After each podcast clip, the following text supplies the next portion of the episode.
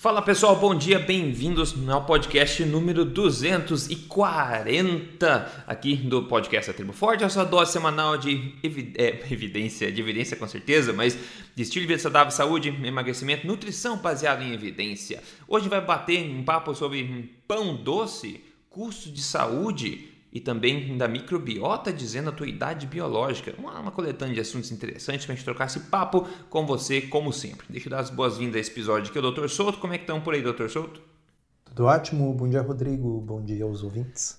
É isso, pessoal. Vamos continuar com esse nosso papo aqui. Tem um bafafada na mídia que saiu aí sobre o pão do Subway, né? O Subway, aquela é, cadeia de fast food, todo mundo conhece, é, na Irlanda. Isso ganhou meio que a mídia no mundo inteiro, gente do Brasil que mandou é, também é, essa notícia. Então o que aconteceu? Bom, na Irlanda, tá no, no TheGuardian.com, que é um, é um jornal, enfim, é, é, britânico, né?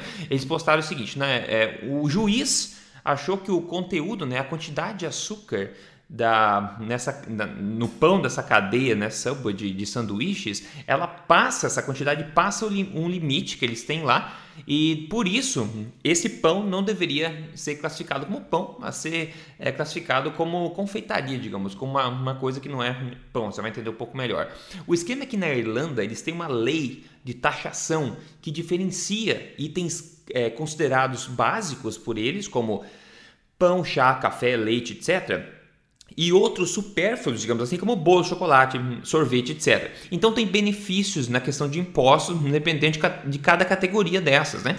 Então, por isso que aconteceu. Aí lá a quantidade de açúcar no pão, né? Se um pão, por definição, a quantidade máxima de açúcar de um pão não pode passar de 2% do peso da farinha utilizado neste pão.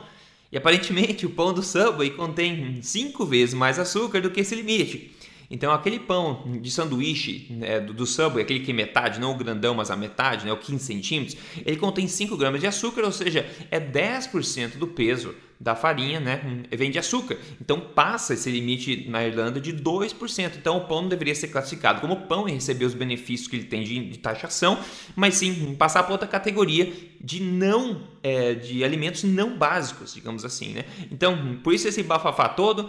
É óbvio que se você coloca um pouquinho mais de açúcar no pão, o pão fica mais apetitoso, você tende a gostar mais. E o sub já tem aquela estratégia toda de. No começo era muito mais forte, mas ainda tem aquela estratégia toda de nossa, o logotipo é verde, né? Com amarelinho. Então é muito saudável, tá cheio de, de vegetais, fibrosos ali, né? Tudo mais. Você escolhe o teu pão, muito delicioso. E o pessoal ainda acha que o sub, por exemplo, é uma opção muito superior ao McDonald's. Na minha opinião, não é. Mas enfim, o pessoal ainda acha, eles têm esse marketing dele, passando essa ideia de quão saudável que é e tudo mais. Então a gente não vê, às vezes, essa, esses detalhes técnicos, né, que estão aí, é, como fazem parte da massa do pão, etc. O objetivo de qualquer cadeia de fast food é fazer você comer o máximo possível daquele fast food, né? É por isso que não tem nenhuma cadeia de fast food de fato de muito sucesso mundial que ofereça de fato alimentos extremamente saudáveis, porque ninguém ia lá todo dia comer, em fato, né? Mas enfim, o Subway está passando por essa na Irlanda, não sei se está passando por outros lugares também. Mas eu torço de novo, não sei. Eu acho que tem muita gente que, que cai na ideia ainda, ah, vou comer saudável hoje, eu vou no Subway pegar um sanduíche lá. Não sei, mas é, enfim, é, é, é mais uma vez um marketing, né? É, tem várias coisas que dá para a gente aproveitar e comentar sobre essa notícia. Bom, primeiro virou notícia pelo inusitado, né? O juiz declarou que aquilo não é pão. Né? Mas uh, é como você disse, era, era uma disputa sobre impostos, porque o pão, como tal, tem paga um imposto menor na Irlanda, né? Então a discussão era se, a, se o pão do sub é, é, era pão ou não, se ele merecia essa isenção tributária, vamos dizer assim. E aí, claro, como uh, os registros da, da, da, desse processo judicial são públicos, acabou vindo a público que o pão do Subway tem 10% do seu peso na forma de açúcar. Cara, não é pouco, é bastante. Né? Então, o primeiro aspecto é a história do açúcar escondido que é interessante os nossos ouvintes se darem conta que eh, quem come muito alimento processado está comendo açúcar escondido várias vezes por dia em várias coisas que não são necessariamente doces ao paladar. Né? Então, quando você come um pão do Subway, ele tem açúcar suficiente para induzir você a comer mais, porque você, por algum motivo, está achando tão gostoso né? Mas não chega a ser doce como se fosse um, um é. pão doce, aquilo que a gente sabe, chama assim de massinha doce que as pessoas compram no supermercado, que realmente é, é, é um doce. Essa palavra, né, do uh, uh, dos confeitos, a gente não usa tanto em português, em inglês eles usam muito, né, o confectionery. Mas, uh, e, então, a, a, discussão em si, para mim, não interessa. Interessa chamar a atenção de que realmente alimentos processados, fast food, muitas vezes tem açúcar misturado onde você nem imagina. E isso aí não é por acaso, né, Rodrigo? Tem, uh, o, os fabricantes sabem, isso está tá, tá bem descrito, que quando se faz testes com voluntários, né? Então, como é que a indústria faz? Ela faz várias variações da receita de um produto e coloca voluntários em testes cegos, onde eles recebem uma pequena quantidade do, do produto para experimentar e, e, dar um score do quanto eles gostaram, com, com, com vontade eles têm de comer de novo e tal. E os fabricantes se deram conta que sempre que você vai aumentando a quantidade de açúcar, chega num ponto que é o ponto ideal. Não pode também uhum. passar daquilo, mas se for menos do que aquilo, também não é tão bom. E esse ponto ideal é, é, é provavelmente o que o Subway descobriu testando, que as pessoas gostam de um, de um açúcar extra. Mas eu também queria chamar a atenção das pessoas que mesmo que não tivesse açúcar nenhum, mesmo que 100% do pão fosse apenas farinha de trigo, tá, e daí? Trigo é amido igual. Né? Então, o impacto glicêmico de você comer um amido altamente refinado não vai mudar muito se for amido apenas ou se for amido com açúcar. A gente costuma dar aquele exemplo quando vai tentar explicar para as pessoas o amido, né? De que o amido é um polímero. Então você tem uma glicose sozinha, ou duas glicoses sozinhas, que é a maltose, que é o açúcar da cerveja, né? e quando você tem várias glicoses juntas dando as mãos, é o amido. Não deixa de ser várias glicoses. Quando você come, isso é imediatamente digerido pela saliva na boca e depois pela amilase, a enzima do aparelho digestivo, e uma vez que você engoliu e deglutiu o amido, é glicose que vai entrar no sangue, no sangue. Então não importa realmente muito se o seu pão tem mais açúcar ou menos açúcar. Dito isso, sim, o açúcar ele consegue ser ainda um pouco mais tóxico, porque o açúcar é 50% frutose e a frutose é uhum. especialmente tóxica para o fígado, né? Então, uhum. a frutose refinada na forma de açúcar é a principal causa de esteatose, de gordura no fígado. Ela piora a resistência à insulina uhum. proporcionalmente mais do que a mesma quantidade de glicose. Então, Apesar do índice glicêmico ser menor, né? Apesar do índice glicêmico ser menor. Então, isso que você falou, Rodrigo, inclusive é interessante. Se eu pegar 100 gramas de pão feito exclusivamente com farinha de trigo e eu pegar 100 gramas de um pão do Subway, que, dos quais, uh, na realidade, 10 gramas é açúcar e 90 é farinha, uh, o pão do Subway vai elevar menos a glicose. Uhum. Né? Porque ele tem uhum. mais frutose no lugar. Então, ele vai aumentar menos a glicose, porque a gente já falou várias vezes isso aqui no podcast. Ele aumenta a sua frutosemia, uma palavra que eu inventei, não existe, mas é para comparar com a glicemia. São, é, é tudo ruim para você. Tá? Imagina assim que eu tivesse um, uma, assim, um negócio que é 100% arsênico e outro que é 90% arsênico e 10% plutônio. Né? Uh, sim, ele vai ter menos arsênico, mas e daí ele tem mais plutônio? Exato, né? os dois são Então ruins. é tudo ruim, é tudo venenoso para você. Né? Uh, moral da história é: pão não é uma coisa boa para sua saúde de qualquer forma, mas essa notícia ajudou o que? A expor, por causa dessa briga judicial relacionada a, expostos, a, a, impostos, o quanto de açúcar escondido é comum que haja em produtos, produtos que você nem suspeita que possam ter açúcar, porque eles são salgados no gosto. Né? Muito, muito comum em, em coisas que a gente compra né, processado. Então, se você compra lasanha pronta, né, de microondas. Bom, tá, já tem o trigo, é, é, muito parecido o exemplo, já tem o trigo presente na massa da lasanha, mas tem um monte de açúcar no molho que é para ficar mais apetitoso e você querer comer de novo.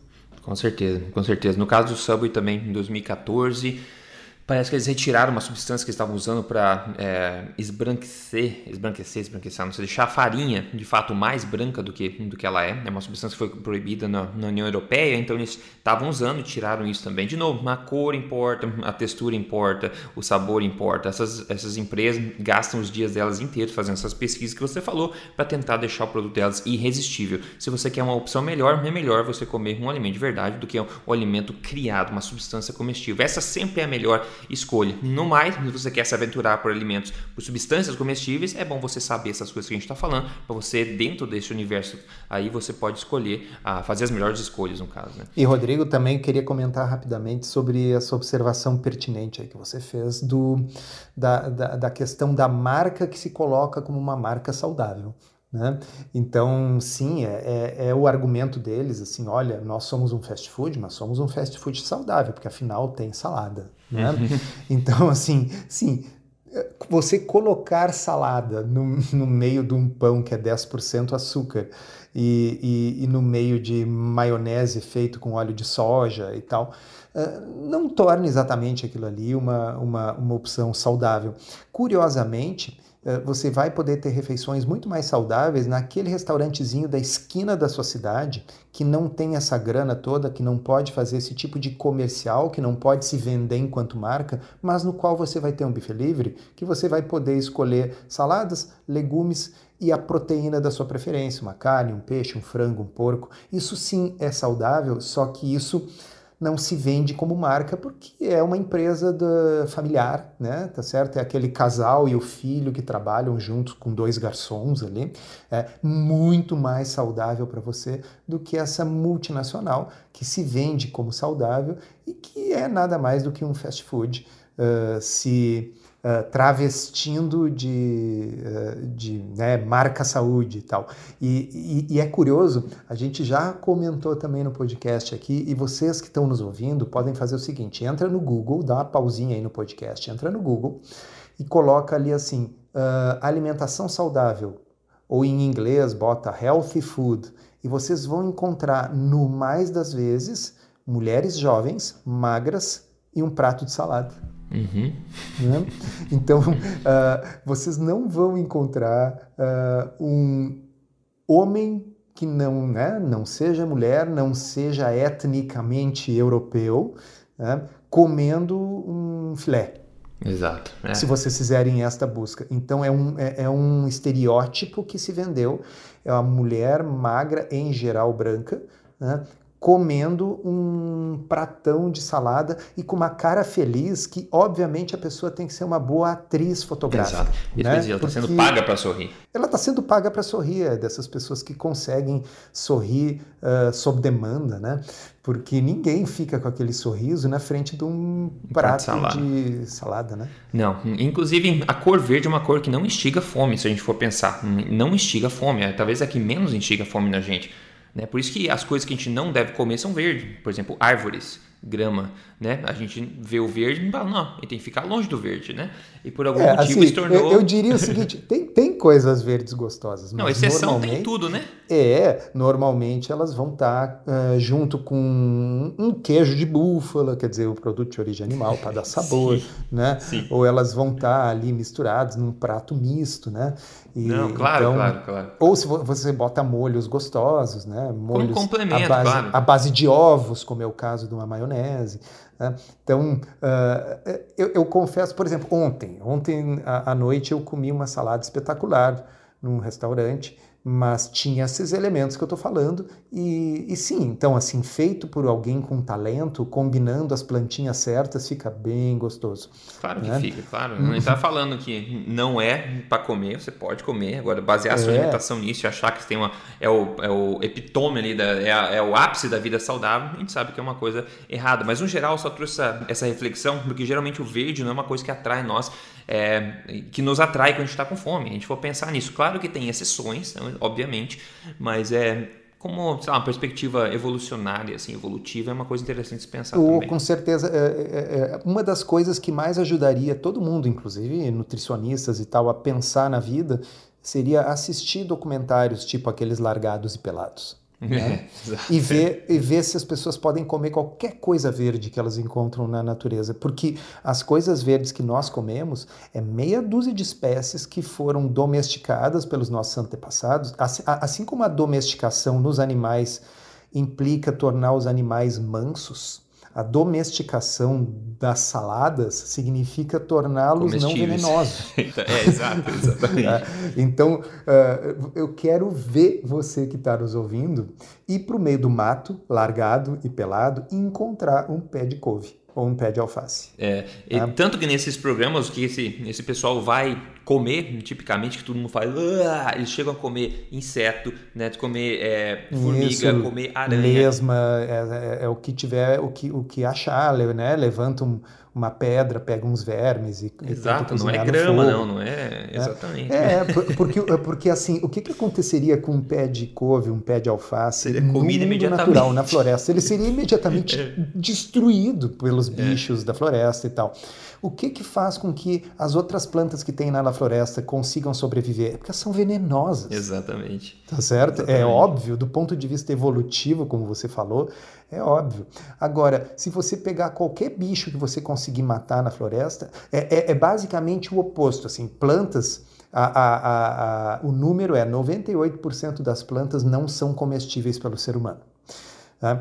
E eu diria que provavelmente 99% dos bichos são comestíveis pelo ser humano. São pouquíssimos que são venenosos. E os que são venenosos, de uma forma geral, eles são venenosos porque eles adquirem o veneno de determinadas plantas e eles são imunes. É o caso daqueles sapos coloridos, é, sabe? Exato. Aquele sapo é, é um sapo verde-limão, assim, parece fluorescente, um outro amarelo, parece fluorescente. Ele já tem aquela cor avisando assim: olha só, eu sou venenoso, eu estou avisando, mas ele não produz o veneno, ele é imune a um veneno de uma determinada planta que ele come. É, é, é muito a, a, perspectiva evolutiva sempre deveria informar a sempre. biologia, né?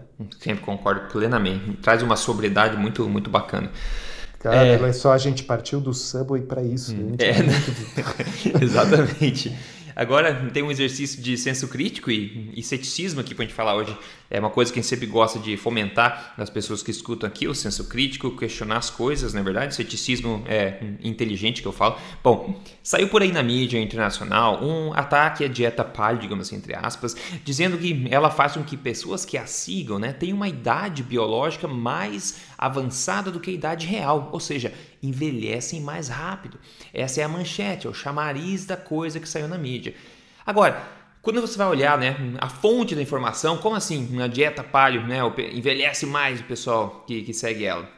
Bom, a gente vê, quando a gente vai analisar, eu dei uma olhadinha para tentar achar a, a, fonte da informação, hum, e você vê um estudo, que na verdade é estudo entre aspas, que é um estudo em pré-print, não foi, não foi publicado ainda, e também não tem, obviamente, nenhum peer review, não foi revisado, tá? Hum, e não só isso, ele teve o seu, somente o seu abstract, né, o seu resumo, o seu preview publicado no bioRxiv, que é um repositório de artigos preprint, tá?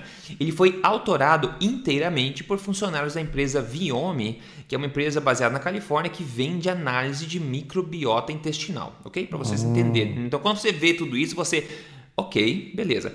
Obviamente, né, que isso tudo foi uma jogada de marketing, fizeram um pré-release, né, e mandaram, enfim, daí foi publicado depois. Mas segundo eles, esse, esse artigo, entre aspas, pré-print, sem pre-review, etc., que não foi nem publicado na sua, é, na sua completude ainda, né, inteiro, eles analisaram né, dados de microbiota intestinal dos clientes deles, tá?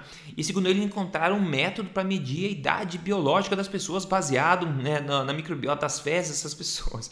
E lembrando que né, nós não entendemos nem 1% de como funciona a microbiota intestinal, é um assunto que a gente vem falando aqui há muitos anos, tá? E cada vez mais a gente dá um tiro no pé e volta atrás e acaba sendo cada vez mais humilde a respeito de um assunto tão complexo. Então a gente não entende muito como funciona, como ela é constituída, etc. Quem dera inferir a nossa idade biológica, whatever that means, né? Não sei nem o que significa isso, inferir a nossa idade biológica com base em análises estatísticas de microbiota intestinal. Então eles dizem que pessoas com síndrome do intestino irritável e também pessoas que seguem a dieta paleo, não sei porque escolheram a dieta paleo, enfim, tem maior idade, né, idade biológica mais avançada ao passo que vegetarianos têm menor idade. Tem que colocar isso, né? Impressionante. Mas enfim, o motivo de, de ter trazido isso à tona aqui é como eu falei, como exercício de senso, senso crítico, de ceticismo inteligente. Quando a gente vê qualquer manchete por aí, em qualquer lugar, qualquer estudo em qualquer lugar, temos que perguntar, né? Hum, qual é a fonte disso? Será que tem outro motivo para sair? Será que faz sentido? Eu não estou desmerecendo completamente o que eles falaram, sem antes dar uma, uma analisada básica, como eu estou falando aqui. Então, basicamente, é uma empresa que fabrica esses métodos de análise de microbioma, né? E eles vêm dizer para você, então, que baseado no seu microbiota intestinal, eles podem dizer qual a sua idade é, biológica, que é umas coisas que as pessoas têm curiosidade de saber aqui e ali, então provavelmente vão pagar extra para ter esse bônus né, no, na empresa deles, etc. Mas isso é transformado, né, isso é transformado numa manchete que sai mundo afora, dizendo que quem come dieta paleo tem idade biológica mais avançada ou envelhece mais rápido, pessoal. Então veja como é que as coisas se distanciam, assim como nós começamos, doutor Souto, falar ali no começo Subway e acabamos falando em, em, sapos verdes, a mesma coisa, né? E tem um estudo desse, que não é nem um estudo na verdade, e acaba sendo uma manchete dizendo que paleo envelhece as pessoas, hein? Então exercício senso crítico. Ah, Rodrigo, você disse assim, ah, não vou desmerecer. Ah, mas eu vou desmerecer. Eu tô afim de desmerecer. Ah, não, sabendo que é sim, tem que desmerecer sim, com certeza. É, vamos começar pelo seguinte. Uh, nós, se, e você falou isso, nós sequer sabemos o que é uma microbiota saudável versus o que não é. Sim, vocês vão ler por aí que nós sabemos, e eu vou afirmar de novo, nós não sabemos. Tá? Porque Primeiro, nós temos muita confusão entre causa e efeito. O fato de que em pessoas saudáveis nós encontramos um tipo de microbiota, e em pessoas não saudáveis, com síndrome metabólica, doentes, nós encontramos outro tipo de microbiota, não significa que é a microbiota que está deixando as pessoas saudáveis ou doentes. Né?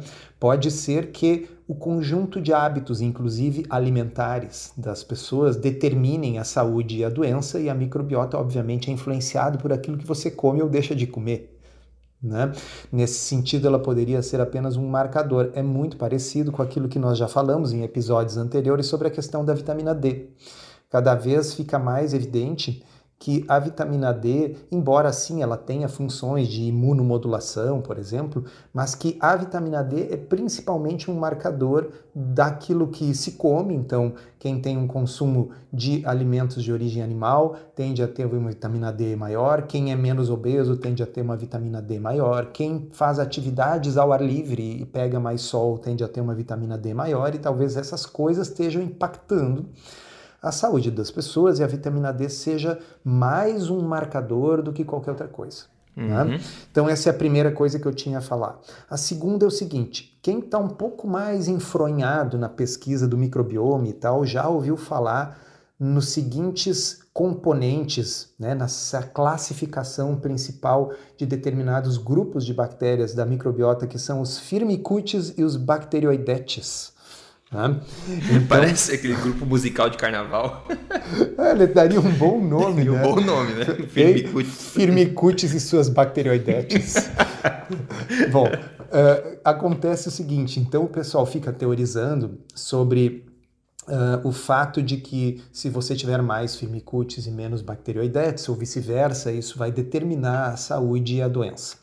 Porque aparentemente em populações da Europa e dos Estados Unidos, então nestes grupos étnicos consumindo a alimentação que se consome nestes países, há uma correlação entre a proporção desses grupos de bactérias e saúde e doença. Bom, quando o pessoal foi pesquisar as, os caçadores-coletores, e se não me engano, o que eles pesquisaram mais para isso aí, para variar, era os Hadza, uhum. né? Uh, eles descobriram o seguinte, que nossa, os Hadza têm uma microbiota intestinal obviamente muito diferente da nossa, porque eles têm um estilo de vida completamente distinto e comem coisas diferentes. Eles têm uma uh, biodiversidade da microbiota maior do que a nossa, né? E se você uh, vivesse num lugar que você também não lava as mãos e, e, e não come alimentos esterilizados como a gente, a sua microbiota também ia ser bem biodiversa. Né? Agora, o interessante é o seguinte: quando se foi ver a proporção de Firmicutes e Bacteroidetes dos Hadza, era uh, semelhante à dos ocidentais doentes e não dos ah. ocidentais saudáveis. Ups! Né? Ups! né? Então, qual é a explicação? Será que os Hadza são doentes? E tudo indica que não são, eles uh, uhum. são uh, são magros, são relativamente longevos, dada a ausência de, de cuidados da medicina ocidental, quer dizer, não tem vacina, não tem antibiótico, mas aqueles que sobrevivem à infância vivem bastante com pouquíssima doença crônica e degenerativa, você não vê, é famoso isso, né? Você não encontra nos rádios a diabetes, síndrome metabólica, gordura no fígado, muito pouco câncer, doença cardiovascular.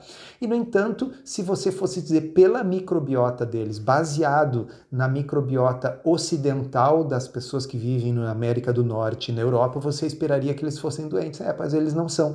E quem sabe, se você for ver a microbiota deles, eles talvez estejam o que envelhecidos segundo esse estudo uhum. ridículo. É, né? Então, uh, é, é, mais ou menos assim, ó, nós ainda não conseguimos sequer entender o que, que determina uma microbiota saudável versus uma microbiota não saudável, se é que isso existe, se é que nós estamos olhando a coisa certa e se é que nós estamos olhando uma coisa que possa ser causal, porque até o momento eu acredito mais que é consequência do que causa. Com né? certeza, e não é o mesmo erro que a gente está cometendo de novo, e a gente comete várias vezes, como na época de Ansel Keys, né, quando ele fez a pesquisa dele, me procurando a associação entre quem come mais gordura saturada, problema cardíaco, colesterol na, na, nas artérias, no sangue, etc., tentando achar essas coisas, eliminando os pontos que não favoreciam. Então, basicamente é a mesma coisa, firmicutes, bacterióides, e tentando achar essas coisas, né? Ah, elimina os rasa porque são muito estranhos, vive lá na África, é estranho, não, não aplica pra gente. Tentando achar essas correlações, assim, de alto nível, digamos, no, no mau sentido da coisa, né, muito simplista e tentando inferir coisas como aí no caso a idade, ou começando a prescrever probióticos para tentar proativamente né, alterar a microbiota para talvez mudar a sua saúde, melhorar a tua saúde, entendeu? Como é que você afeta uma consequência para tentar melhorar a causa? Tipo, não faz sentido. Então eu vejo o mesmo problema assim metodológico acontecendo, extrapolações que sempre aconteceram, né, há muitas décadas atrás e continua acontecendo, só que não na gordura saturada hoje, talvez, quer dizer, continua, mas agora na microbiota também e talvez outras áreas também. Essa velha questão da correlação e não saber analisar uhum. o limite de cada metodologia. É, sem falar que nesse caso, eh, concordo 100% com o que você disse, no sentido de que é um, um golpe publicitário, né? Subitamente todo mundo sabe que existe uma empresa que está tentando avaliar a sua idade biológica através do seu cocô. Né?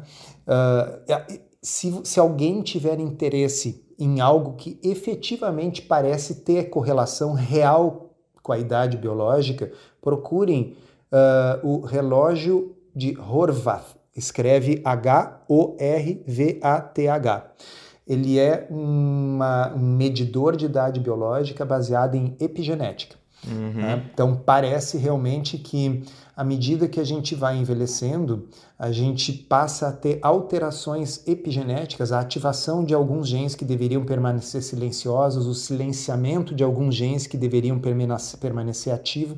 Então, esse ruído que começa a acontecer com o passar dos anos na epigenética parece estar muito relacionado com idade biológica, tanto em animais como em seres humanos. É uma área bem fascinante de estudo. Né? E, então seria curioso se, eu não sei se existe ou não, algum estudo correlacionando diferentes abordagens dietéticas com este relógio epigenético. Sim, né? é Mas assim, para mim, o, esse da microbiota merece ir para o mesmo lixo que outros cocôs. Outros muitos. para o mesmo lixo que eles colocam os, os, samples deles, né? Exatamente. É muito, muito ridículo. E claro, a notícia foi porque falava mal da paleolítica. Também seria se falasse mal da uh, cetogênica. E também seria notícia se falasse bem da vegetariana. Sim. Né? E de novo, eles conseguem trazer atenção para o negócio, mesmo sendo criticados, como no caso, como eu acabei de fazer, né? A gente trouxe isso aqui para a pauta, a gente falou sobre isso, então se alguém estiver escutando falar, nossa, eu gostaria de saber mesmo a minha idade biológica baseada nas minhas fezes. E daí ela vai, apesar de ter ouvido a nossa crítica, procurar a empresa e compra lá, entendeu? Então, como eles falam, publicidade boa ou ruim ainda é publicidade. Então, às vezes, criticando alguma coisa, você traz publicidade também. Então, eu trouxe mais né, com a ideia de senso crítico e ceticismo, que eu acho que isso pode salvar as pessoas hoje. Uma das principais coisas para se ensinar para uma criança pequena hoje, na minha opinião, é senso crítico, é criticar ou é, questionar de forma inteligente, ser um cético inteligente, interessado em questionar as normas e o porquê das coisas. Então é por isso que eu trouxe para cá. Mas com certeza que muita gente vai ficar, nossa, que interessante, né? Mas é, fazer o quê, né? Um, é, sabe o que, Rodrigo? Diga. O, é, as pessoas têm que. Eu, eu, pretendo fazer uma postagem lá no meu blog uma hora dessa sobre isso, mas as pessoas têm que poder abrigar na cabeça ao mesmo tempo os dois seguintes conceitos: que microbiota intestinal possa ser algo muito importante e ao mesmo tempo que você uh, que isso não dê muita informação para que você saiba o que você tem que fazer ou não. Eu vou dar um exemplo, uh, uma, uma analogia com o genoma. Então, no início dos anos 2000, vocês devem lembrar, uh, existia o projeto Genoma Humano, cuja ideia era, então, sequenciar todo o genoma humano e a promessa é que isso mudaria a vida para sempre. Resolver as doenças do mundo. Resolver as doenças, curar o câncer, o ser humano ia viver 140 anos, porque você ia conhecer todo o genoma humano. E eu pergunto para você, Rodrigo Polesso, o genoma humano é uma coisa importante? É, é claro que é importante, é, só que a gente claro não pode fazer é. nada a respeito dele caramba, ele é super importante, mas a gente sequenciou ele todinho. E isso não significa que a gente consiga atuar em 2020 sobre ele e ter resultados milagrosos. Então eu não estou dizendo que o microbioma não é importante. Eu estou dizendo que o fato de saber que ele é importante não significa que você saiba que eh, você não deve comer uma dieta paleolítica porque os firmicutes e bacteroidetes mudaram. Sim, ou você tem que Porque tomar você... certo probiótico para mudar o microbioma. Isso, ou que você tem que tomar certo probiótico, ou que, uh, sabe? Então, essas afirmações ao redor do genoma humano, do que você deveria ou não fazer, são pseudocientíficas. Ao mesmo tempo que a gente pode abrigar na cabeça a ideia de que sim, o, o microbioma é importante.